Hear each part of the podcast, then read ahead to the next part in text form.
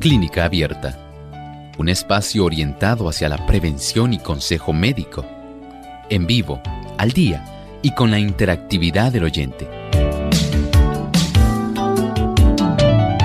Clínica Abierta, poniendo al doctor a su alcance para un diálogo claro y honesto, porque nos importa su bienestar y salud.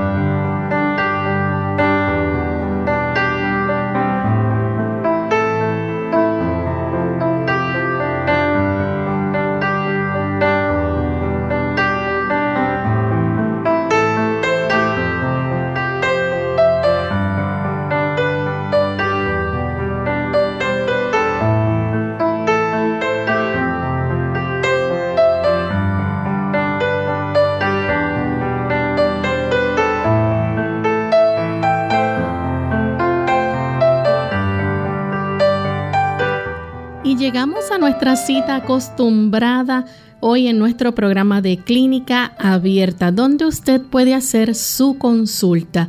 Les invitamos a participar llamando a nuestras líneas telefónicas localmente en Puerto Rico, el 787-303-0101. Para los Estados Unidos, el 1866-920-9765 para llamadas internacionales libre de cargos, el 787 como código de entrada, 282-5990 y 763-7100. También usted puede hacer su consulta escribiendo a través de nuestro chat en la página web radiosol.org en vivo a través de nuestro chat. Durante esta hora estaremos recibiendo su consulta.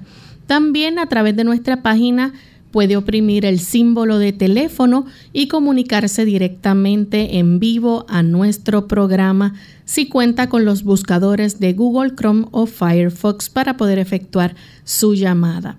También les recordamos a los amigos de Facebook en la medida que el tiempo nos alcance, estaremos también escogiendo, ¿verdad?, las preguntas que entren a través del Facebook y contestándoles. Así que desde ya se pueden comenzar a comunicar a nuestro programa.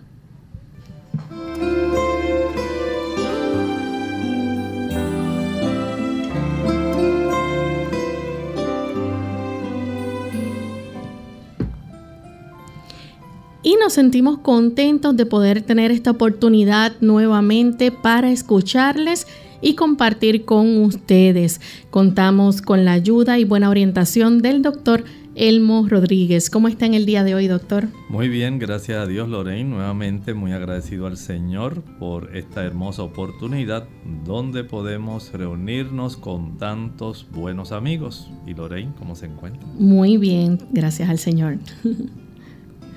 Pues vamos en este momento a permitir que usted comparta con nosotros el pensamiento saludable del día y aprovechamos para enviar un cordial saludo a nuestros amigos que nos sintonizan a través de Radio Perla 890 AM en Meridian, Idaho. Así que para ustedes un gran saludo desde Puerto Rico. El pensamiento saludable dice así. Como regla, cada hombre intemperante que cría hijos transmite sus inclinaciones y tendencias malas a su descendencia. El niño será afectado para bien o para mal por los hábitos de la madre. Ella misma tiene que ser dominada por los buenos principios y debe observar las leyes de la temperancia y el dominio propio si quiere asegurar el bienestar de su hijo. Ciertamente el aspecto de cómo nosotros colocamos el fundamento de la intemperancia es motivo de estudios especialmente cómo los padres tienen una influencia tan grande para ir modelando y moldeando a sus hijos en el aspecto de cuán fuertemente le pueden ellos ayudar a mantener en una manera sumamente preventiva el que sus hijos puedan ir en la dirección equivocada. Mediante los buenos hábitos enseñados desde la niñez, usted como padre y como madre puede ayudar para evitar que sus hijos caigan en la desgracia de una adicción o en la adquisición de aquellos hábitos que lamentablemente pueden dañar su vida para siempre. Bien, pues estamos listos en este momento para comenzar a recibir sus llamadas y tenemos en línea telefónica a Fernando de la República Dominicana. Adelante, Fernando. Buenos días, Dios le bendiga a todo el equipo que está dando ese excelente eh, programa. Yo quisiera que el doctor me, ayudara. Tengo un hermano que le han diagnosticado eh, piedra en los riñones y sufre de muchos dolores en la espalda y la cintura. A ver qué remedios naturales sirven para poder resolver eso y sacar esa piedra de dentro de la vejiga. Muchas gracias, Fernando. por radio. Gracias, gracias por su consulta. Recuerden que el poder ayudar a una persona que tiene piedras en los riñones o cálculos renales no es una tarea fácil por varias razones. Número uno, el tamaño de los cálculos. Si es un cálculo grande o un cálculo pequeño. Generalmente el cálculo que una persona puede expulsar a través de su sistema urinario, esas piedritas que la gente expulsa, no son mayores de 3 milímetros y estamos hablando aproximadamente un octavo de pulgada. Básicamente ese es lo más grande que puede salir y con unos dolores tremendos. Si es más grande que esto, es muy difícil que usted lo pueda expulsar. Hay algunos cálculos que ocupan áreas bastante extensas dentro de los cálices y la pelvis renal. Y esto, si es, digamos, un tipo de cálculo en hasta de alce, un cálculo arborescente, son muy difíciles. Si la ubicación también es bastante alta, es difícil poder expulsarlos. Una vez ya se detiene, se sabe, ¿verdad?, el tamaño. Por supuesto, entonces, de acuerdo al estudio que se haya hecho, digamos, un estudio radiográfico, radiografía sencilla, eh, plana de abdomen o, digamos, un ultrasonido renal. Después de eso, la persona tiene que iniciar, por ejemplo, eh, algunos cambios en su estilo de vida tomar mucha agua, comer más vegetales y sobre todo eh, jugos cítricos. A pasar entonces a nuestra próxima llamada. En esta ocasión tenemos a la amiga Ibeliz. Ella se comunica desde Isabela, Puerto Rico. Adelante, Ibeliz. Sí, quisiera pedirle al doctor orientación para saber cómo manejar eh, la neuropatía diabética en las piernas. Mire, este tipo de situación pudiera ser un poco difícil también, escuche bien. La neuropatía, eh, si ya ha sido diagnosticada, si usted ha utilizado ya el neurontin, la gabapentina, este tipo de producto le puede ayudar y casi siempre es lo que los endocrinólogos o neurólogos le van a estar recomendando. Por supuesto, esto es un tipo de producto que se recomienda para los problemas que tienen que ver con el nervio en sí.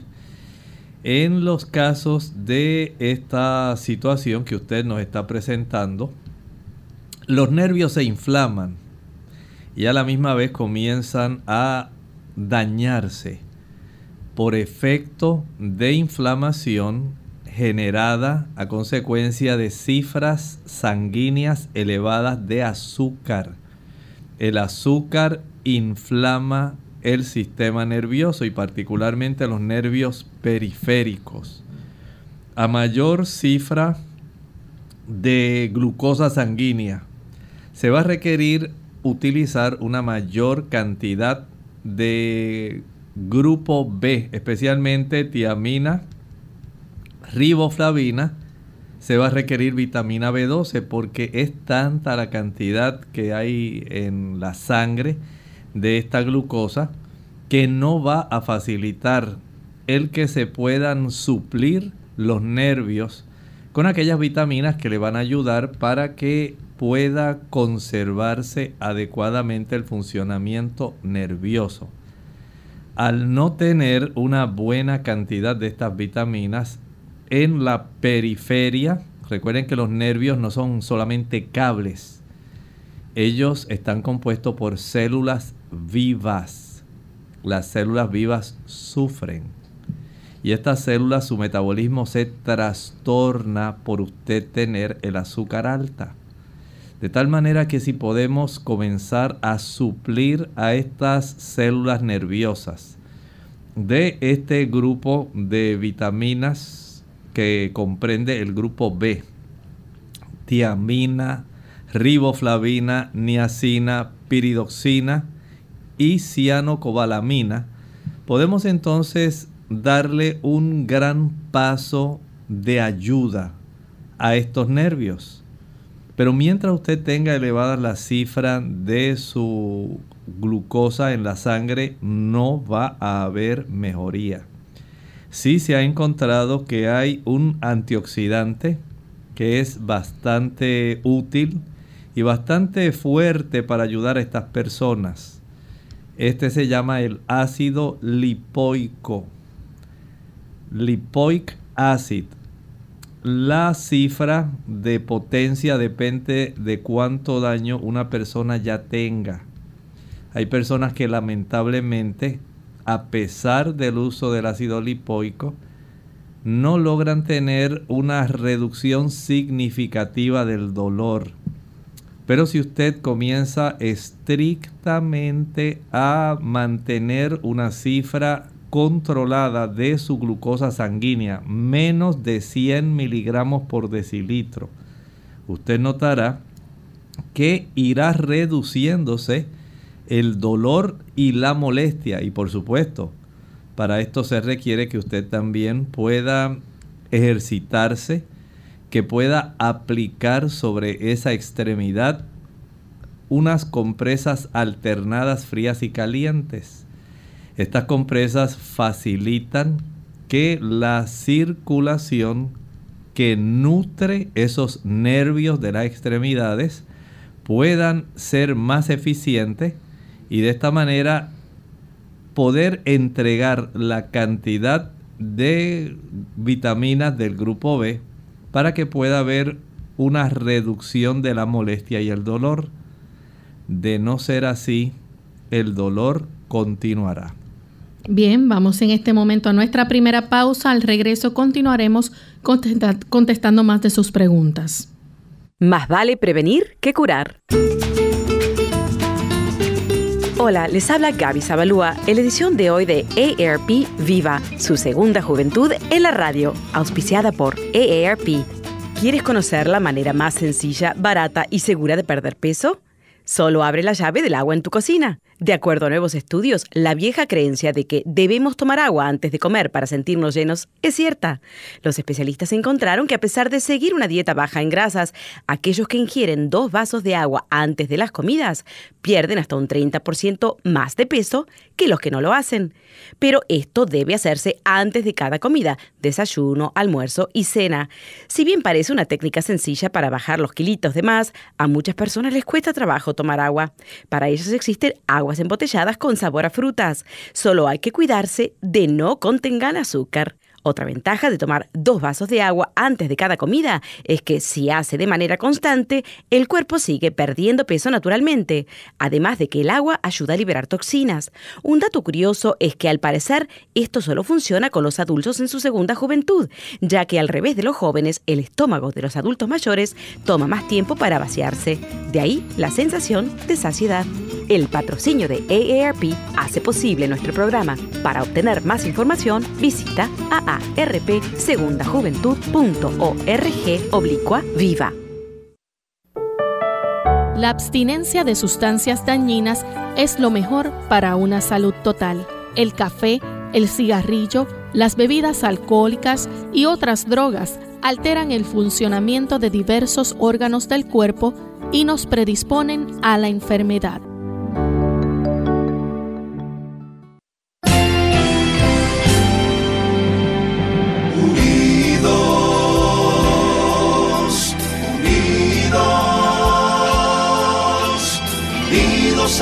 Hacia el cielo siempre unidos, unidos, unidos en la testificación de la verdad, en la testificación de la verdad.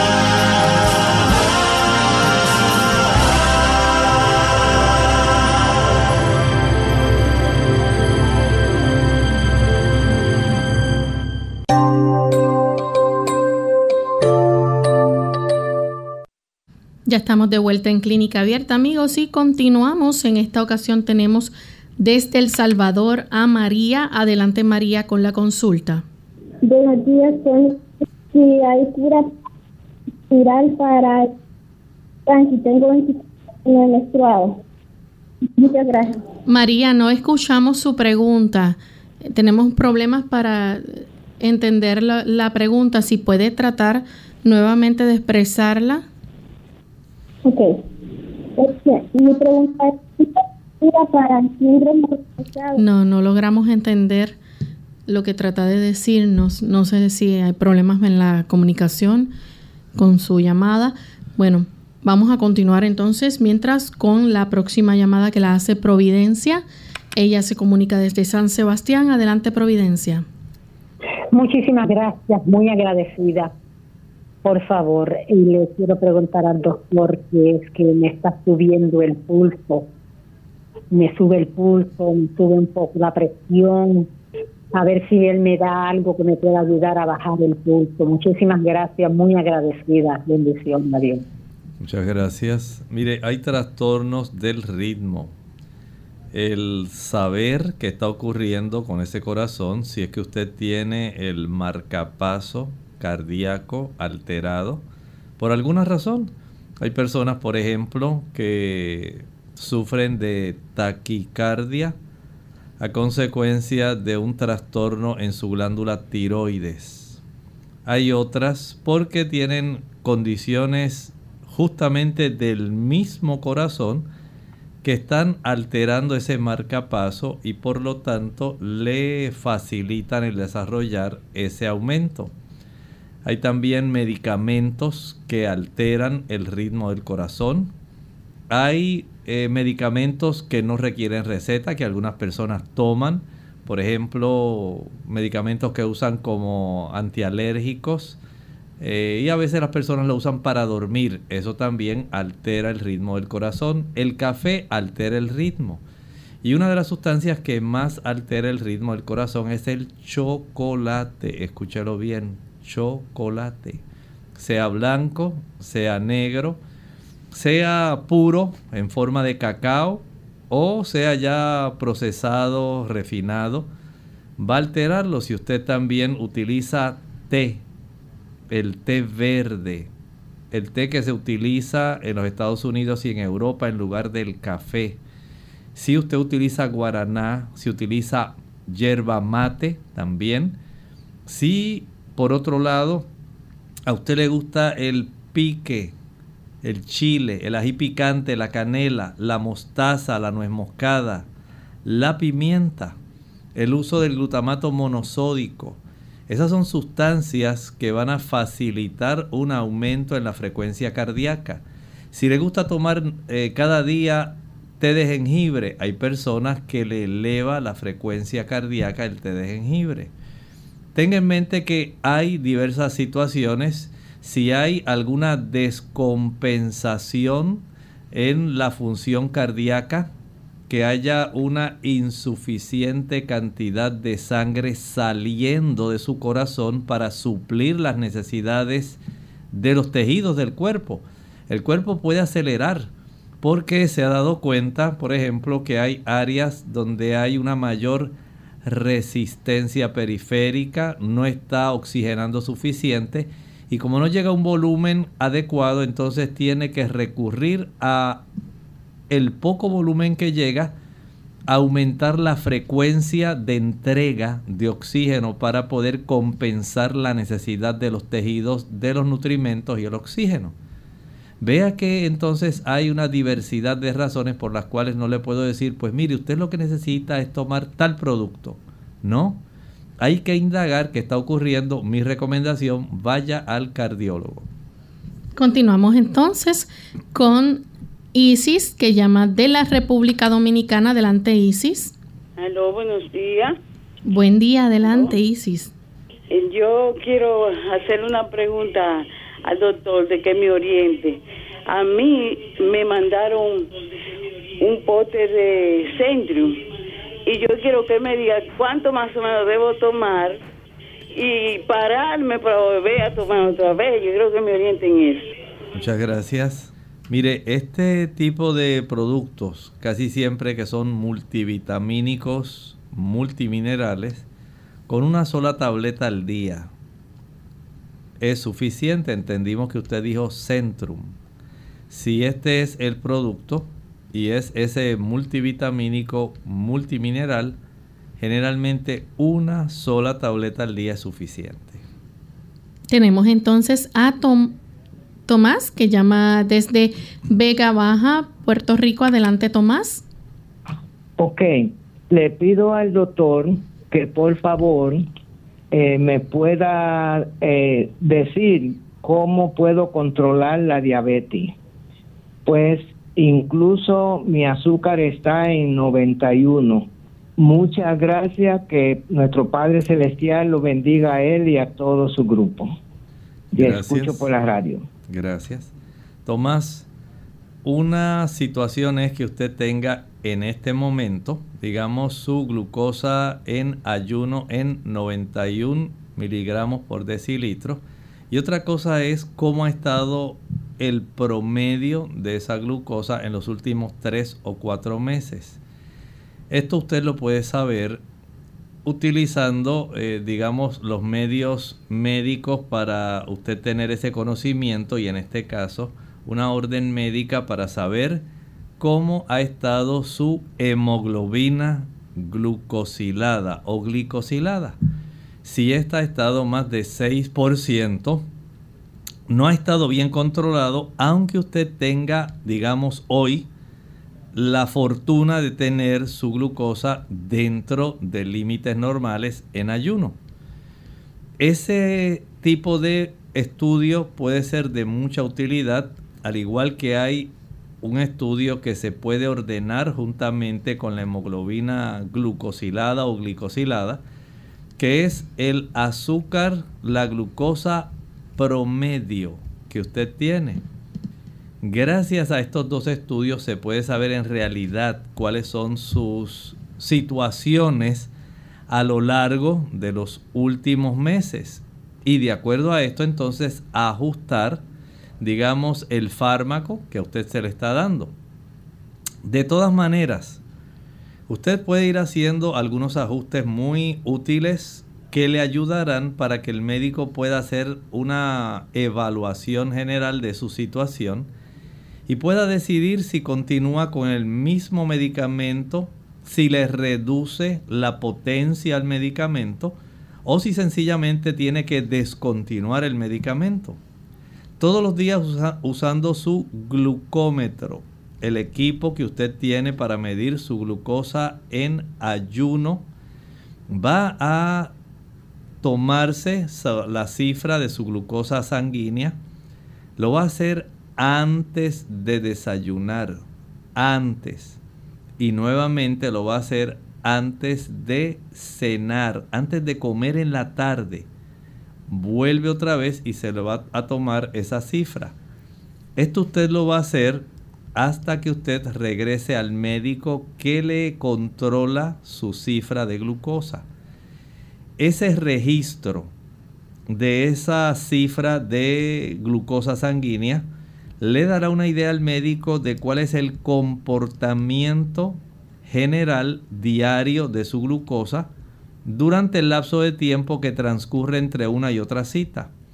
De acuerdo a esto, él puede ajustar esa dosis, puede cambiar el fármaco, puede eliminar el fármaco.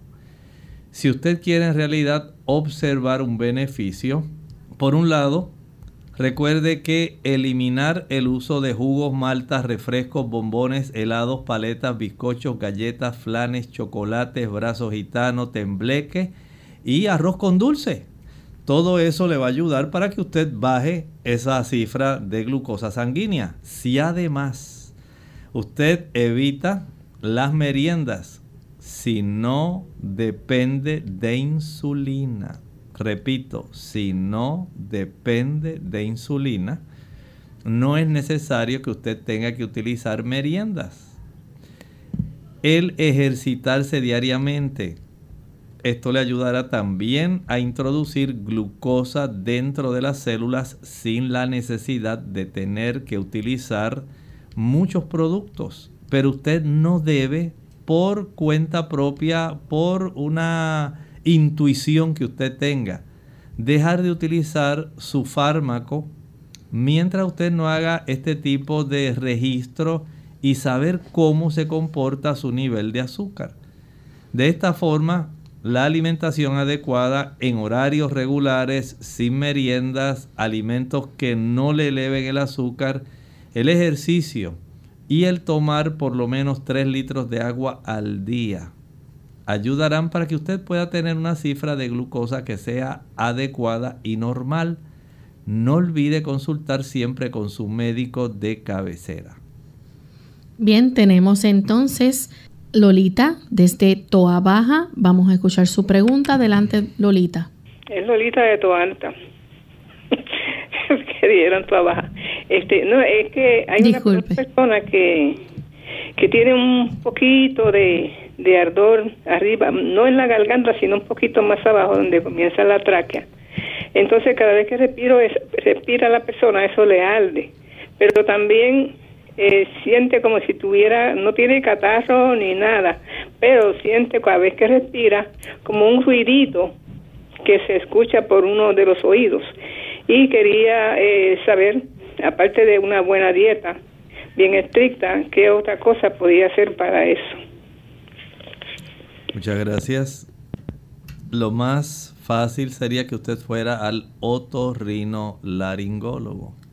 Él mediante un equipo especializado que él tiene va a revisar esa zona eh, que está un poquito más abajo de la zona orofaringia para detectar si hay algún tipo de formación, si hay irritación e inflamación que en ocasiones se desarrolla por tener reflujo gastroesofágico.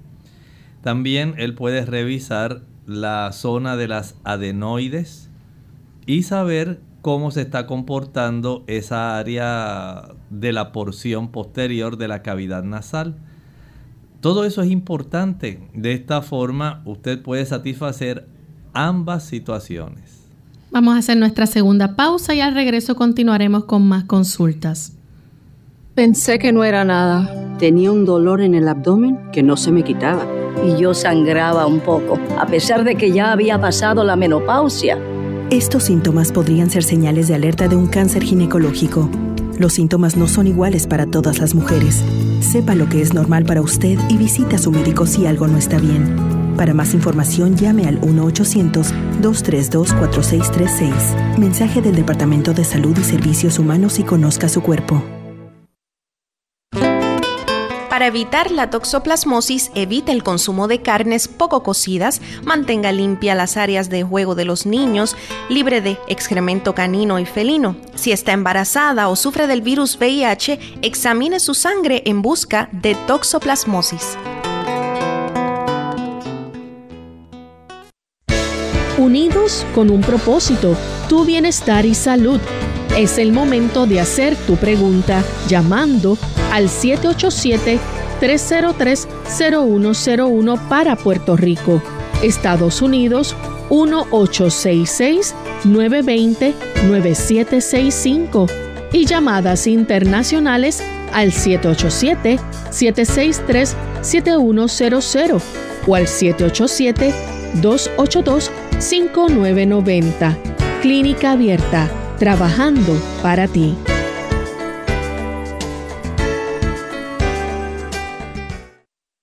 Clínica Abierta. Ya estamos de vuelta en Clínica Abierta, amigos, y continuamos entonces. En esta ocasión tenemos en línea telefónica a Olga de San Sebastián. Adelante, Olga. Dios le bendiga. Este, eh, quiero hacerle una pregunta al doctor porque yo tenía un ardor, eh, tengo un ardor en el, en, en, el estómago. No sé si será cambio de, de los medicamentos me estoy tomando porque tengo diabetes y, quiero saber porque es que eh, cuando yo me tomo el agua de papa me da como un, un dolor en los brazos y como un corcovillo en los brazos. Muchas gracias. Miren, los pacientes diabéticos es frecuente tener gastritis. La cantidad de azúcar que está en el sistema general va a facilitar acidez gástrica. Y esto pues lamentablemente mientras no ocurra un buen control de la glucosa sanguínea no va a mejorar. Recuerden que la glucosa es el azúcar sabrosísima, pero también inflama muchísimo. Y ese tipo de información usted lo tiene que tener eh, y nuestros amigos diabéticos bien claro en su mente. Recuerde que el diabético tiene esa debilidad, esa flaqueza por estos alimentos que son ricamente azucarados. Las donas, las maltas, los bombones, los refrescos, las paletas, los bizcochos, los helados. Riquísimos. Pero usted va a pagar el precio. Inflamación. Ese es el mecanismo básico que se va a producir. Y eso no excluye a su estómago. Mientras más alta sea la cifra de glucosa sanguínea, mayor es el problema de acidez que va a tener el diabético, mayor es la cantidad de neuropatía que le estará afectando y por supuesto, usted notará que a pesar de algunos productos que usted ingiera, usted puede sentir este tipo de trastornos. En el diabético no se recomienda tanto el uso del agua de papa. Preferentemente usted lo que debe hacer es cortar o picar una hoja, una penca, una pala de sábila.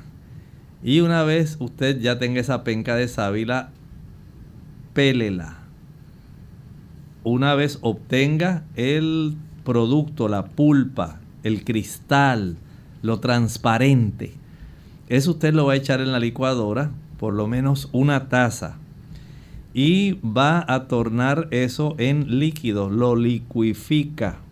No lo tiene que colar, pero sí lo va a envasar y lo refrigera. De ese producto puede tomar una cucharadita, una cucharadita cada hora eso le ayudará con el malestar, el dolor y a la vez tiene el buen efecto de ayudar en la reducción del azúcar sanguínea. Tenemos entonces en línea telefónica a Enid que llama desde Sabana Grande. Adelante, Enid. Sí, buenas tardes, le habla Enid Vega.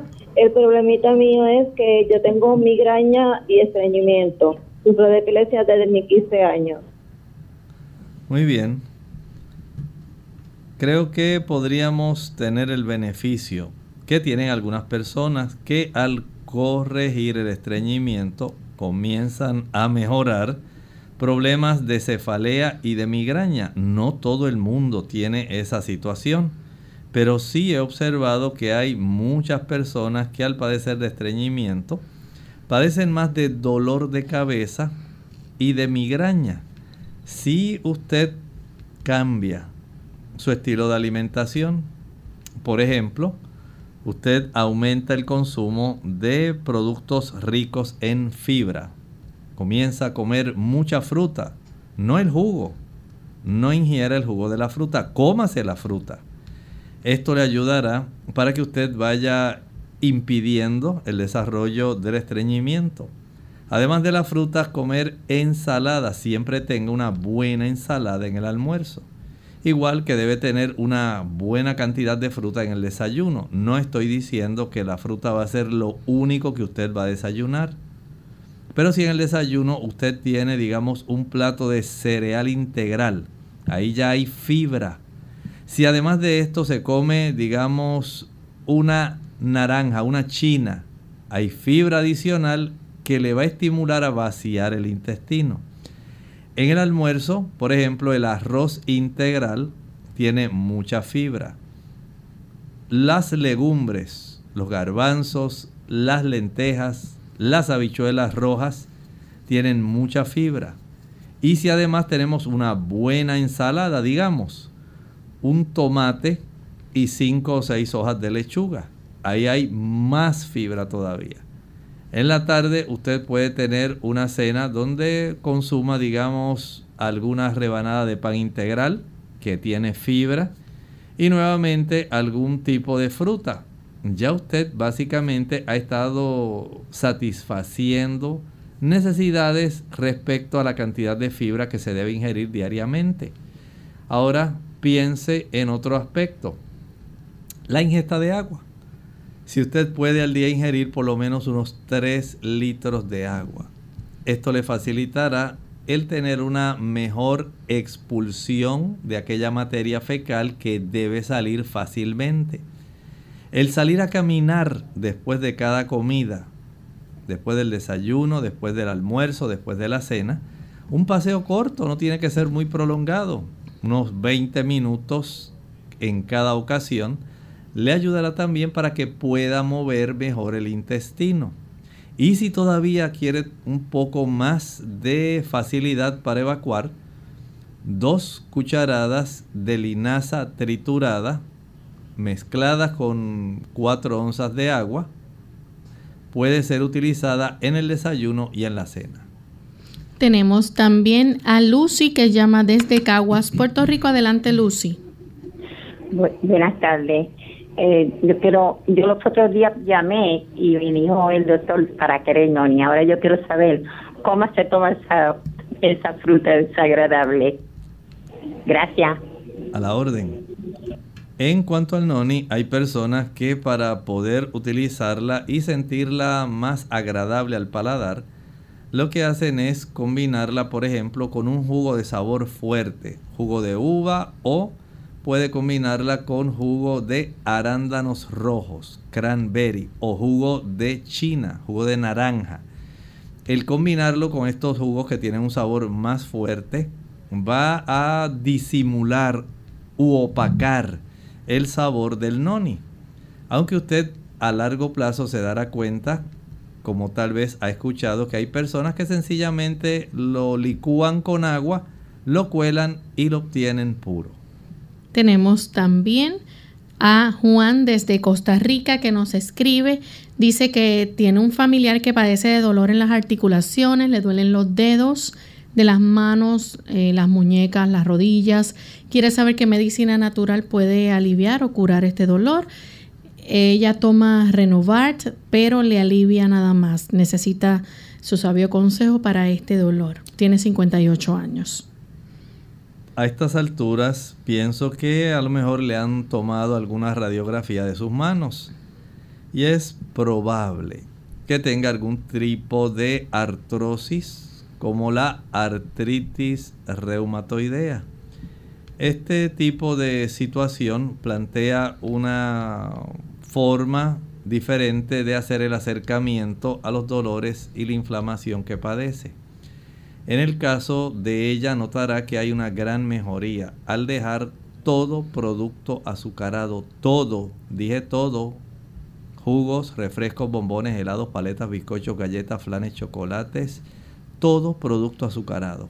Además de eso, evitar el consumo de aquellos ácidos grasos, especialmente que contienen una buena cantidad de ácido araquidónico.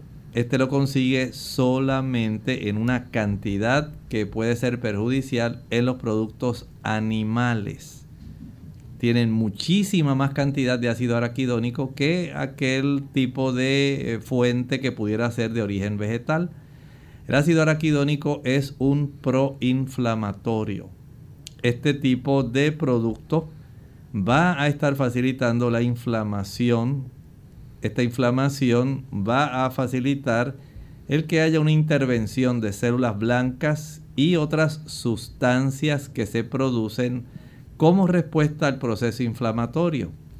Mientras usted ingiere esos productos, que dónde consigue el ácido araquidónico? Leche, mantequilla, queso, carne y huevos. Al usted dejar de utilizar esos productos que si nota son todos de origen animal, al dejar de utilizar el azúcar, notará que la, inflamación comienza a reducirse de manera progresiva. Si además usted añade la cúrcuma, la cúrcuma le ayudará a reducir la inflamación, no estoy diciendo que cura la artritis. Si además de esto puede tomar el jugo preparado con dos tazas de agua, cuatro tallos de apio, celery y el jugo de dos limones colar y tomar una taza en ayuno y una taza una hora después de la cena diariamente, notará una diferencia. Bien, tenemos en línea telefónica Gloria desde la República Dominicana. Adelante, Gloria. Sí, buenos días. Buen día. Es en relación a una deshidratación discal que yo tengo de L1, L2 hasta la L5. Yo tengo 55 años y hago ejercicios de, con mi propio cuerpo y con pesas en el gimnasio. ¿Cuáles ejercicios puedo hacer y no puedo hacer en el gimnasio? Es mi pregunta. Bueno, lo primero es que usted aprenda a hidratarse adecuadamente. Sí, ese es el problema por el cual estos discos no mantienen básicamente su turgencia el tener la forma adecuada y ocupar el espacio adecuado, sencillamente porque no hay suficiente hidratación en ese tejido, usted debe entonces suplir diariamente por lo menos 3 litros de agua. Y por supuesto, el ejercicio que usted va a practicar depende de cuánto dolor e inflamación usted tenga en esa zona. No queremos agravar el asunto. De tal forma que usted siempre el calentamiento y el enfriamiento van a ir orientados hacia la zona de la espina dorsal, especialmente zona lumbar. Va usted a inclinarse hacia enfrente hasta donde pueda sin que se genere dolor. Va a ser unos episodios, digamos, de unas 6, 7 flexiones frontales, siempre con la delicadeza de que no se le genere dolor.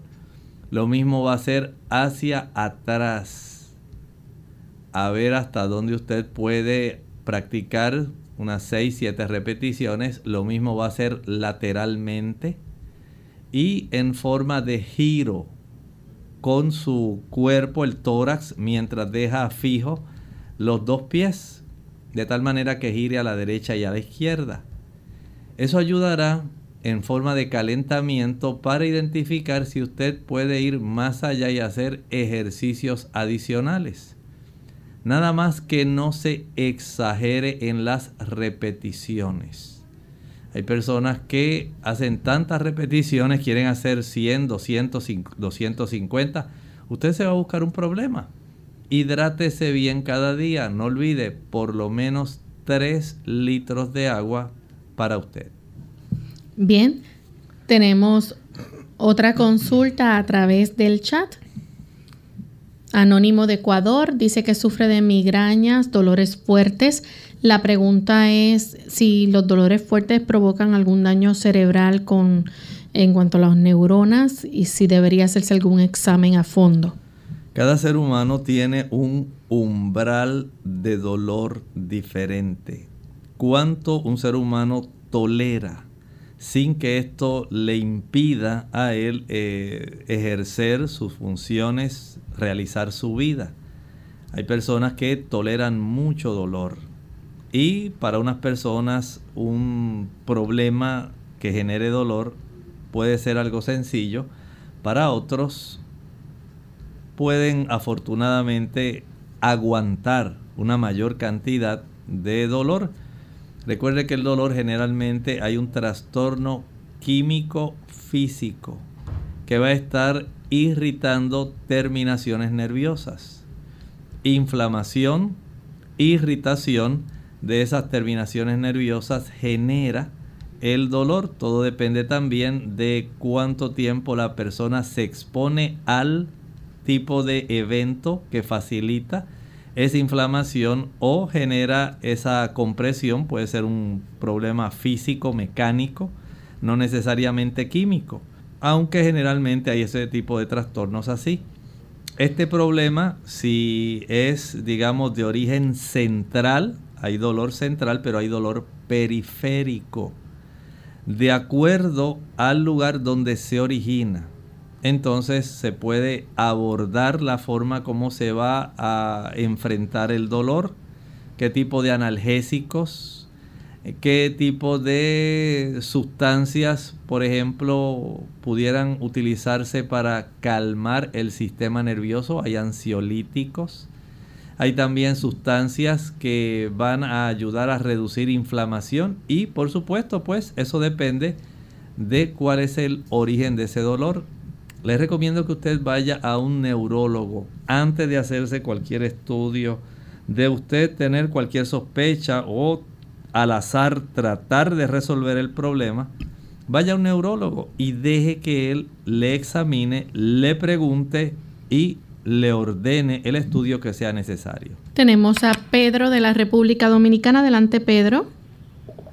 Sí, eh, eh quiero llamar, quiero preguntarle al doctor a mí me dan eh, unos temblores en las manos cada vez que voy a comer. Esto solamente me ocurre cada vez que voy a comer. no, entendemos eh, bien la llamada de Pedro, tenemos problemas para escuchar claramente su consulta. Tenemos entonces a un anónimo de la República Dominicana que dice que se realizó una resonancia magnética y salió en los resultados síndrome multiinfarto cambios involutivos corticales y subcorticales del CNC y focos hiperitensos en ambos centros semiovales y periventriculares que corresponden a leucoaraiosis y tiene 73 años. Dice que le duele mucho la cabeza entera con todo el cuello. En el 2003 le dio un preinfarto y pregunta qué usted cree que esté pasando con estos resultados. Bueno, en realidad lo que nos dice este estudio es que la capacidad de su sistema nervioso central en recibir una buena cantidad de sangre no es suficiente. Hay cambios que están ocurriendo porque los, las pequeñas arterias que deben nutrir la corteza no le están supliendo adecuadamente y no solamente la corteza, sino aún por debajo de la corteza que tenemos materia blanca. Este tipo de situación tiene mucho que ver, por ejemplo, con la cantidad de colesterol que usted maneja, la cantidad de triglicéridos, si es diabético, si usted padece de hipertensión arterial, cuánta es la cantidad de placa de ateroma que usted ha ido depositando en el transcurso del tiempo en sus arterias carotidias y cómo esto se refleja también en una reducción del volumen sanguíneo con oxigenación y nutrimentos que debieran llegar a la corteza del cerebro y a la materia blanca. Como tal tipo de situación no se está desarrollando de manera normal, usted está sufriendo cambios que tienen que ver con degeneración, cambios involutivos de la corteza y por debajo de la corteza. Y esto sencillamente pues está facilitando que se desarrollen otros cambios adicionales que están precisamente en el estudio. El hecho de que usted no tenga una buena oxigenación puede ser parte de su problema del dolor de cabeza. si no está recibiendo una buena oxigenación y buena cantidad de nutrimentos, lamentablemente van a sufrir también eh, no solamente las neuronas del sistema nervioso central, sino también pueden sufrir los nervios periféricos que emergen de la región cervical y que tienen un trayecto también que involucra la zona de nuestro cerebro, digamos, en la zona más superficial externa, en la zona que usted tiene el cuero cabelludo. Todo esto puede estar generando muchos trastornos. El tener nada más una cifra insuficiente de oxigenación sanguínea es bastante motivo para tener cefalea, dolores de cabeza. Trate de hacer algún tipo de ejercicio diariamente por lo menos si usted puede caminar durante 45 minutos, una hora en la mañana y puede hacerlo otra vez en la tarde. Esto le ayudará para que usted pueda ventilar mejor y pueda facilitar una mayor concentración de oxígeno hacia el cerebro. Esto también estimulará que haya un mejor bombeo de sangre que pueda llegar a estas zonas. El adoptar una alimentación vegetariana impide que usted pueda fácilmente desarrollar obstrucciones en las arterias principales del cuello y de las que se ramifican para dar nutrimentos a todo el sistema nervioso central y superficial. De esta forma, el que usted, si está a su alcance, eliminar la leche, la mantequilla, el queso, los huevos y la carne, va a reducir una gran cantidad de colesterol exógeno, colesterol que viene de afuera, de los alimentos es independiente del que usted produce. Y esto va a facilitar entonces que usted pueda tener el beneficio de poder eh, tener mejoría, tan solo cambiando la alimentación y también haciendo ejercicio. Si además de esto puede facilitar que su sangre esté más fluida, por el beneficio de tomar por lo menos 2-3 litros de agua si no tiene alguna condición cardíaca o renal que se lo impida. Esto le puede ayudar para que su sangre esté más fluida y pueda llevar aquellas sustancias que necesita a las neuronas. Procure también descansar adecuadamente, esto es necesario, pero siempre recuerde, bajo la supervisión de su médico dentro del barco de las condiciones que usted padece y los medicamentos que usted toma. Ya hemos llegado al final de nuestro programa. Agradecemos a los amigos que han estado en sintonía y aquellos que no pudieron participar. Les invitamos a que mañana nuevamente nos acompañen a la misma hora. Estaremos brindando otra edición más de preguntas donde usted puede hacer su consulta. Nos despedimos entonces ahora con este pensamiento final. En la primera epístola del apóstol Juan, en el capítulo 5 y el versículo 4. Porque todo lo que es nacido de Dios vence al mundo. Y esta es la victoria que ha vencido al mundo, nuestra fe. ¿Sabe usted que la fe es un don de Dios? No es innato en el ser humano. El Señor quiere dar una medida de fe a cada uno. Y mientras usted la ejercita, ocurre como con la musculatura. Usted la desarrolla más que cómo se ejercita. Confiando en las promesas de Dios. Permitiendo que estas promesas comiencen a cumplirse en su vida. Y a la medida en que usted confía más, y usted ve la obra de Dios en usted, eso hace que esa fe aumente más. De tal manera que esto le ayudará en este proceso de cambio donde el Espíritu Santo nos está transformando.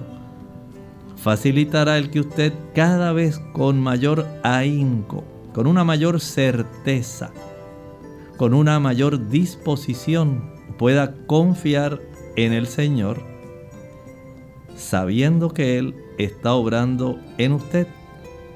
Eso, por la gracia de Dios, le dará la victoria.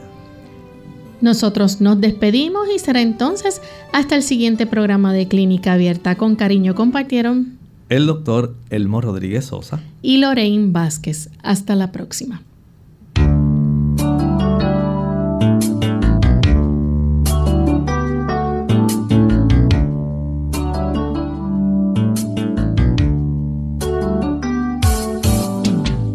Abierta.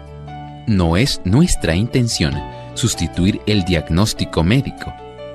Antes de poner en práctica cualquier consejo brindado en este programa, usted debe consultar con su médico. Hasta la próxima.